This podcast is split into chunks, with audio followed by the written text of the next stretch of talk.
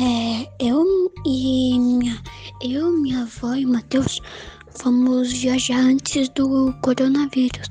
Fomos pra praia, acampar e essas coisas. É, a gente foi é, na praia, acampou, e daí quando a gente estava voltando, é, a gente foi tomar um sorvete. O Matheus é, foi lá, pegou o sorvete dele e daí ele deu o bom no carro. Foi muito divertido. É, deu o bom no banco. Daí, é, daí eu fiquei rindo que foi muito engraçado. Na minha opinião, ele tinha que ter tomado mais cuidado